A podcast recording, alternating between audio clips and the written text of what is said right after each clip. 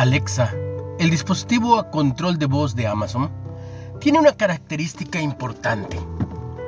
Puede borrar todo lo que dices, sea lo que sea que le pidas a Alexa que haga o que le preguntes. Una sencilla frase. Borra todo lo que dije hoy. Borra todo por completo, como si nunca hubiera ocurrido. Es una gran pena que el resto de nuestra vida no tenga esta capacidad. Cada palabra hiriente, cada acto vergonzoso, cada momento que desearíamos poder borrar.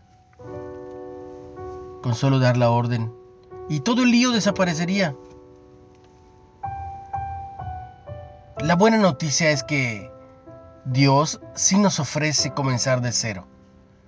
La diferencia es que Él va más allá de simplemente borrar nuestros errores. Nos brinda redención, una limpieza profunda que nos transforma y nos hace nuevos. Afirma, vuélvete a mí, porque yo te redimí. Velo en Isaías 44, 22. Aunque el pueblo de Israel se rebeló y desobedeció, Dios le extendió su misericordia. He borrado como niebla tus rebeliones y como nube tus pecados. Juntó todos sus fracasos y vergüenzas y los borró con su gracia abundante. Dios hará lo mismo con nuestros pecados. No hay error que Él no pueda enmendar ni herida que no pueda sanar. Su misericordia sana y redime los lugares más dolorosos de nuestro ser, aún los escondidos durante mucho tiempo. Borra nuestra culpa